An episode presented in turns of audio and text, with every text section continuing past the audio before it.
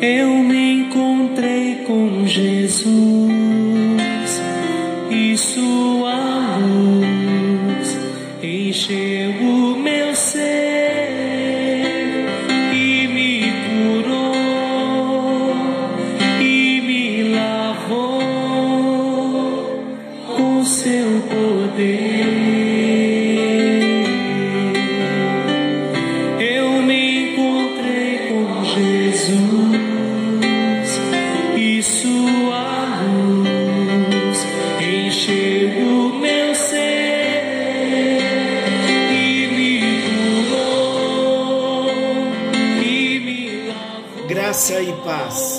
chegando até você mais um encontro com Deus.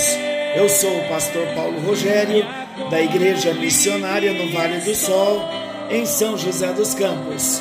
Estamos juntos em mais um encontro com Deus, onde vamos compartilhar um pouquinho mais da palavra preciosa do nosso Deus. E estamos no Sermão do Monte. Que alegria podermos crescer com os ensinamentos da palavra do Senhor. E em Mateus capítulo 5, versículo 13, indo direto já para o nosso estudo, Jesus disse: Vós sois o sal da terra. E se o sal for insípido, com que há de salgar? Para nada mais presta, senão para se lançar fora e ser pisado pelos homens. Hoje vamos compreender um pouquinho melhor sobre o ensinamento de Jesus no Sermão do Monte, em Mateus capítulo 5, no versículo 13, quando ele diz: Vós sois o sal da terra. Nós sabemos que o sal possui muitas características, mas certamente ao dizer vós sois o sal da terra, Jesus explora suas duas principais características: o sabor e antisséptico. Então vamos lá. Duas características do sal. Primeiro, o sal dá sabor. A segunda característica, o sal é antisséptico. Uma das funções mais importantes do sal nos dias de Jesus era justamente o poder de preservar os alimentos. O sal era a melhor solução para impedir a deterioração dos alimentos. Além disso, também ele servia como tempero. Mas qual é realmente o objetivo de Jesus quando ele diz que os seus seguidores são o sal da terra? Vamos entender? Assim como o sal, que possui a função de preservação, os cristãos verdadeiros devem estar constantemente combatendo a corrupção moral e espiritual da sociedade.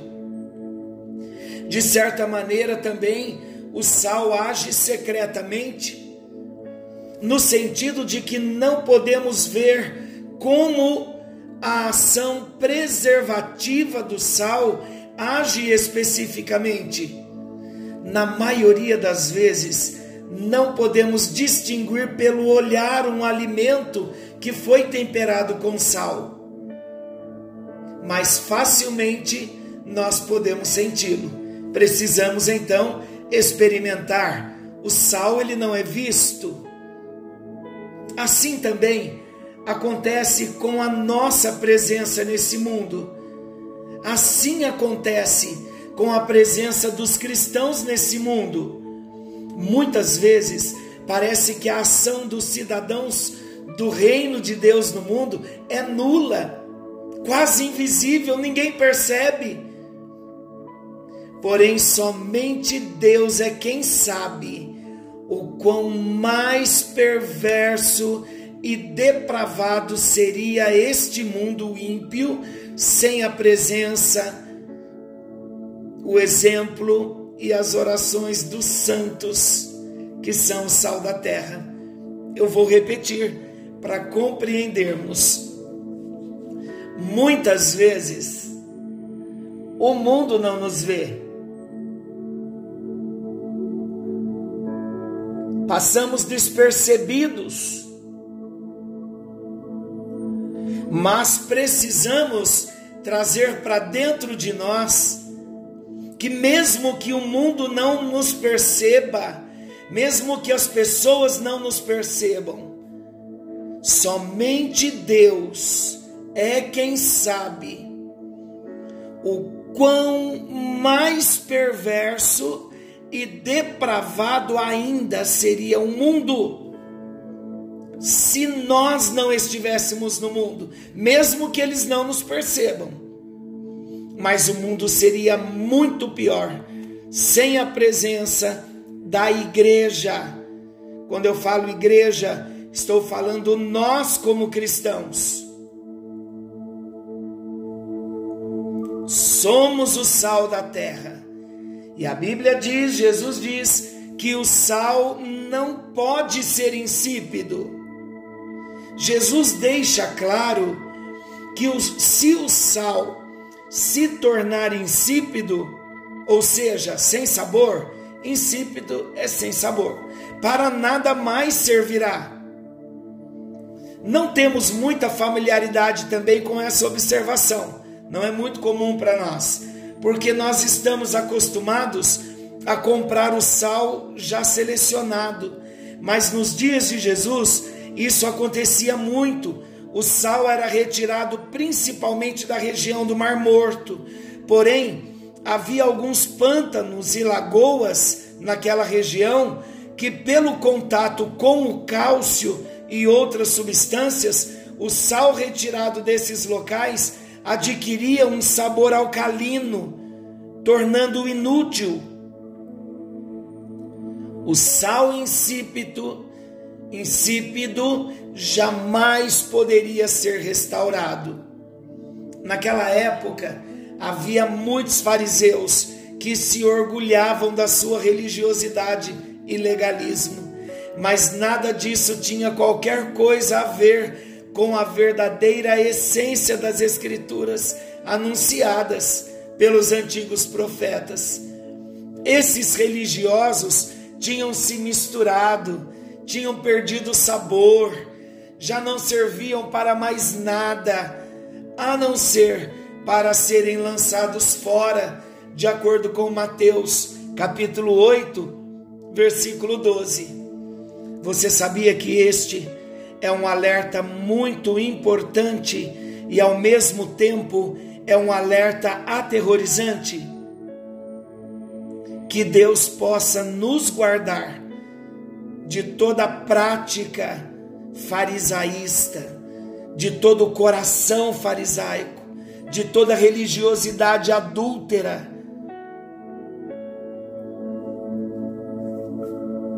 É muito sério. É muito sério. Porque se o coração do cristão for um coração religioso, nós estaremos sendo reprovados por Deus. E há muitos, muitos, demonstrando uma coisa, mas na sua essência são outras coisas totalmente diferentes, que não confirma, que não condiz com o que a Bíblia diz. Muitos estão enganados, pensam que são sal da terra, mas não passam de uma mistura monótona e sem sabor. Nas palavras de Jesus, só há duas possibilidades: ou nós somos sal da terra, ou o nosso sal será insípido. Vou repetir: só há duas possibilidades nas palavras de Jesus com relação ao sal ou somos o sal da terra, ou somos um sal insípido. Jesus afirma que nós, os seus discípulos, precisamos viver como sal. Vou explicar melhor. Ao dizer isso, Jesus está afirmando que nós somos o método de Deus. Jesus fez o seu discurso longe das estruturas institucionais, longe das cidades, longe das estruturas políticas e econômicas. Sabe por quê? Porque o mundo não resolverá seus grandes problemas. Os discípulos são o método exato de Deus para levar transformação ao mundo. Por isso que Jesus fala que nós somos o sal. Claro que somente será sal da terra aquele que possuir as características de um discípulo de Jesus. Quem não tem as características de Jesus, queridos, não pode ser sal, porque não conseguirá e não consegue exercer influência alguma, nem tem poder algum na sua vida.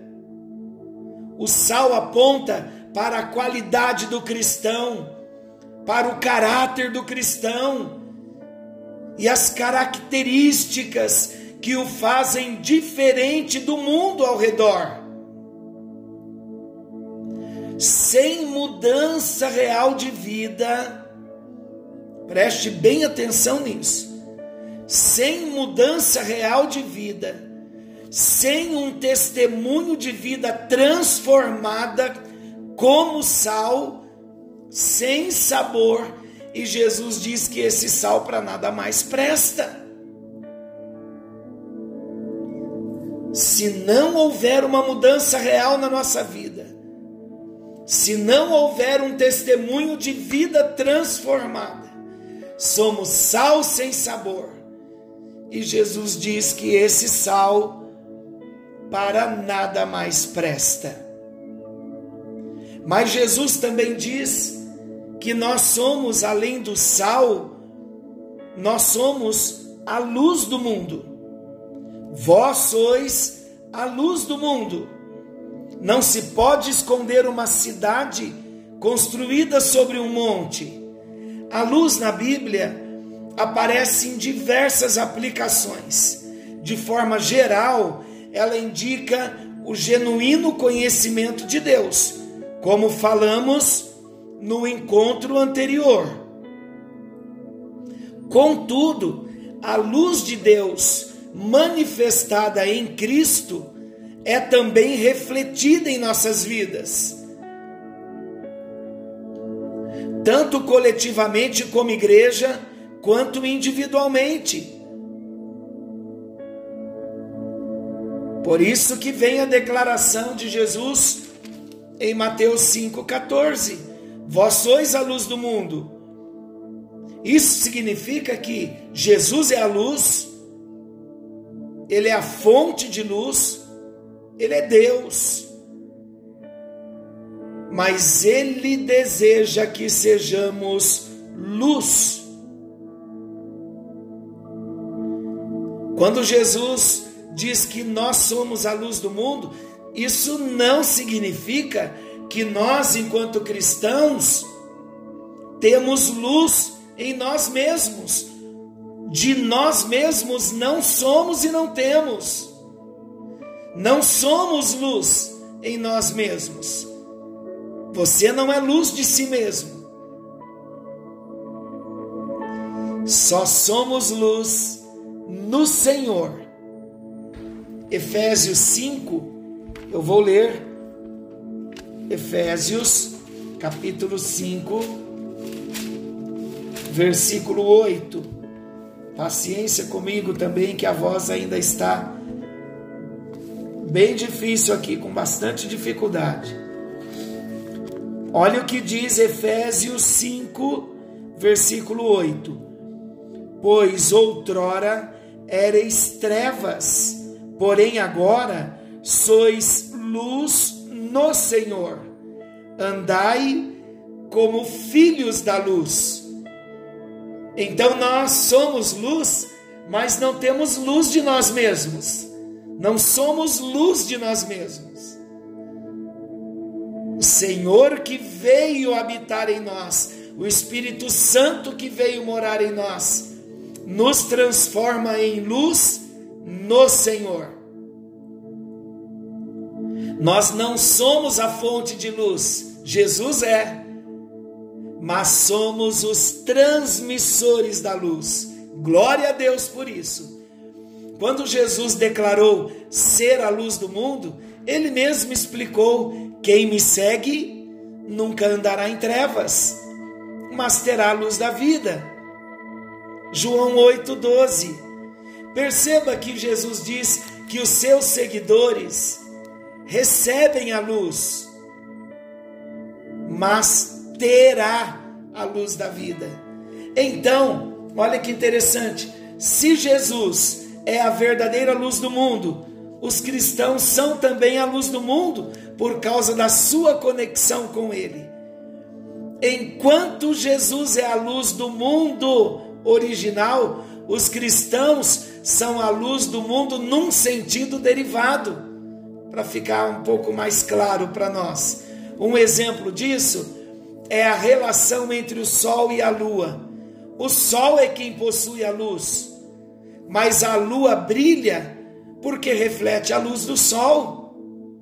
Os cristãos são luz, nós somos luz, porque refletimos a verdadeira luz do mundo. Então, ao dizer quando Jesus disse aos seus seguidores: Vós sois a luz do mundo, Jesus ensina que os cristãos são um instrumento que Deus usa para propagar a luz da salvação que há em Cristo Jesus diante do mundo que está em trevas. Jesus disse que a luz não pode ser escondida. Jesus não apenas diz aos cristãos: Vós sois a luz do mundo. Ele também diz que a luz que eles receberam deve brilhar diante dos homens. Você sabia que a nossa luz brilhar diante dos homens é algo inevitável? É algo inevitável na vida do verdadeiro cristão. Da mesma forma, como é inevitável que uma cidade construída sobre uma colina seja invisível.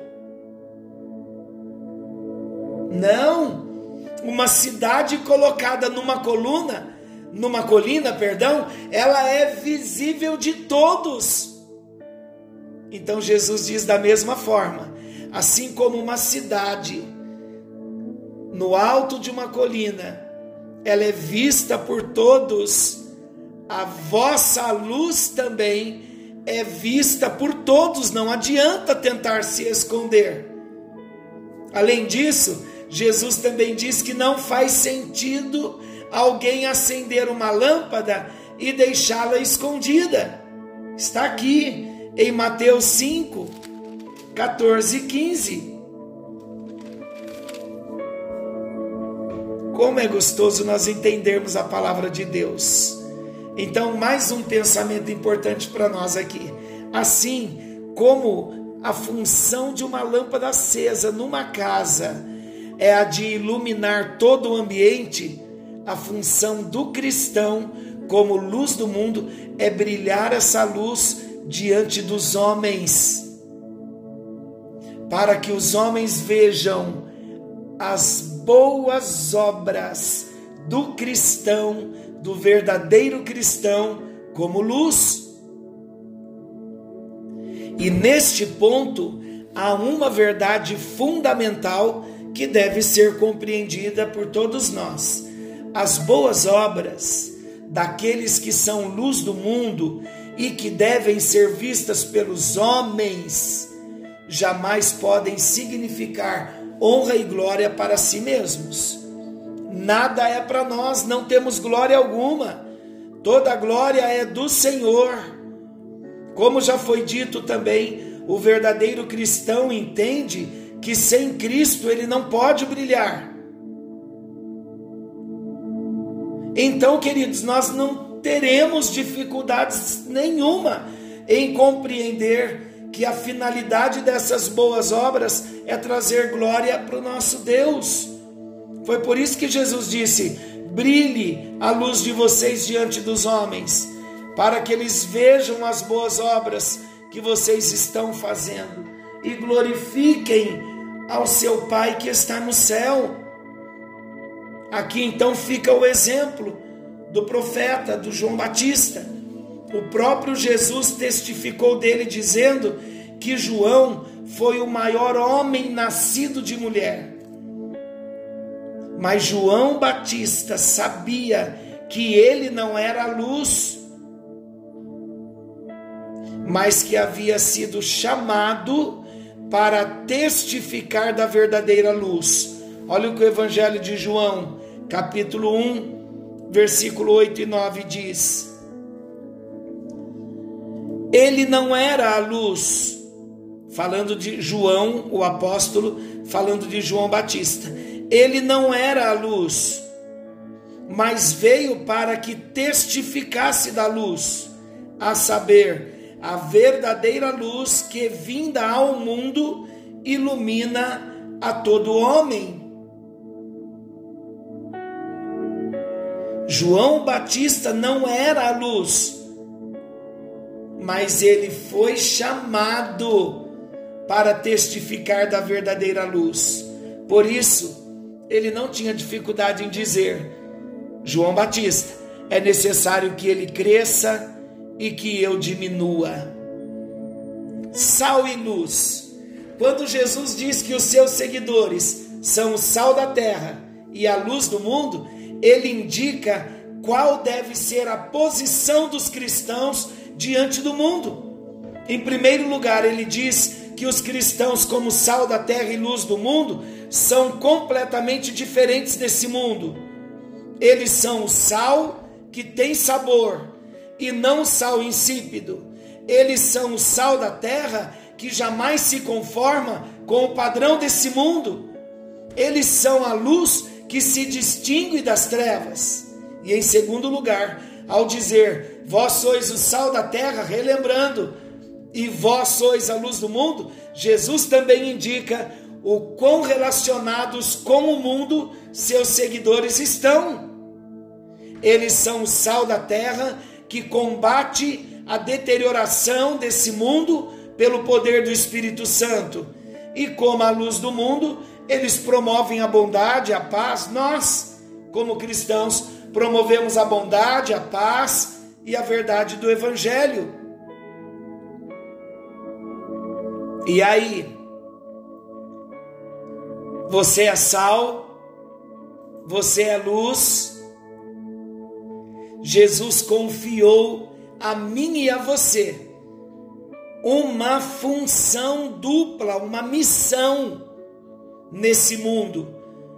Primeiro, ele confiou a mim e a você que sejamos sal. E como sal, devemos impedir a propagação do mal. Olha a missão gloriosa esta. Como sal, somos chamados a impedir a propagação do mal. E como luz, promovemos a propagação da verdade, da beleza e da bondade de Jesus. Essa dupla função, sal e luz, depende do que nós somos, depende da qualidade da nossa vida cristã, depende do que fazemos, do testemunho que nós damos. Depende das nossas boas obras, das boas obras que nós promovemos. E isso também pode gerar dois problemas muito comuns hoje em dia. O primeiro são os escândalos que acontecem quando gente sem um bom testemunho cristão, sal sem sabor, ocupa uma posição de destaque e quebra princípios da palavra de Deus, desonram a Jesus, promovem o crescente descrédito do evangelho e dos evangélicos. Quando nós não somos sal e luz, nós promovemos descrédito, tanto do evangelho quanto dos evangélicos. Deus está nos chamando a ter uma vida cristã de qualidade, sal com sabor. Precisamos iluminar esse mundo com a luz, precisamos impedir que esse mundo, que o mal se propague. Não podemos negar a nossa fé, não podemos deixar de testemunhar de Jesus e da nossa fé. Não podemos perder as oportunidades de sermos boas influências de Deus nesse mundo tão carente. O desejo de Jesus é a combinação dos dois: ser um bom sal, buscar uma vida cristã de alta qualidade, mas também empenhar-se para dar um bom testemunho público da sua fé. O mundo, o mundo precisa e espera por cristão que combinam o ser e o fazer. Olha o que falamos no encontro anterior: vida de qualidade com testemunho ousado da fé em Jesus. Nós somos o sal da terra e a luz do mundo. Por isso, a pergunta que fica é: como a luz de Cristo tem brilhado na nossa vida a cada dia. Que qualidade de sal nós temos sido a cada dia. É hora de falar com Deus. Senhor, na tua presença nós estamos agradecidos por mais um encontro com Deus. Agradecidos porque hoje entendemos um pouco melhor sobre a nossa função como sal e como luz. Queremos ser o sal que venha salgar, que venha dar sabor. Queremos ser pessoas agradáveis. Queremos ser amáveis. Queremos manifestar o fruto do Espírito na nossa vida, mas também queremos, como sal, queremos ser antisséptico. Queremos impedir o mundo, a sua maldade de se proliferar. Ajuda-nos a sermos um sal de qualidade. E ajuda-nos também, ó Deus, a sermos a verdadeira luz do mundo. Ajuda-nos a refletir a tua luz, a tua glória, a tua presença.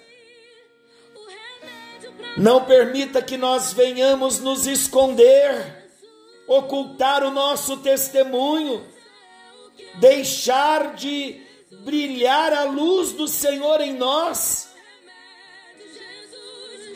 Temos esta missão, temos esta função, temos este chamado e nós vamos te obedecer, ó Deus queremos cumprir o nosso chamado, queremos cumprir o propósito de sermos sal e sermos luz, em nome de Jesus e para a glória do Pai, do Filho e do Espírito Santo. Oramos agradecidos e pedimos que a tua presença em nós venha fazer a diferença nesta terra em nome de Jesus. Amém. E graças a Deus. Que o Senhor te abençoe e te guarde. Querendo Deus, amanhã estaremos de volta nesse mesmo horário com mais um encontro com Deus. No secreto da gente, o lugar que ninguém conhece.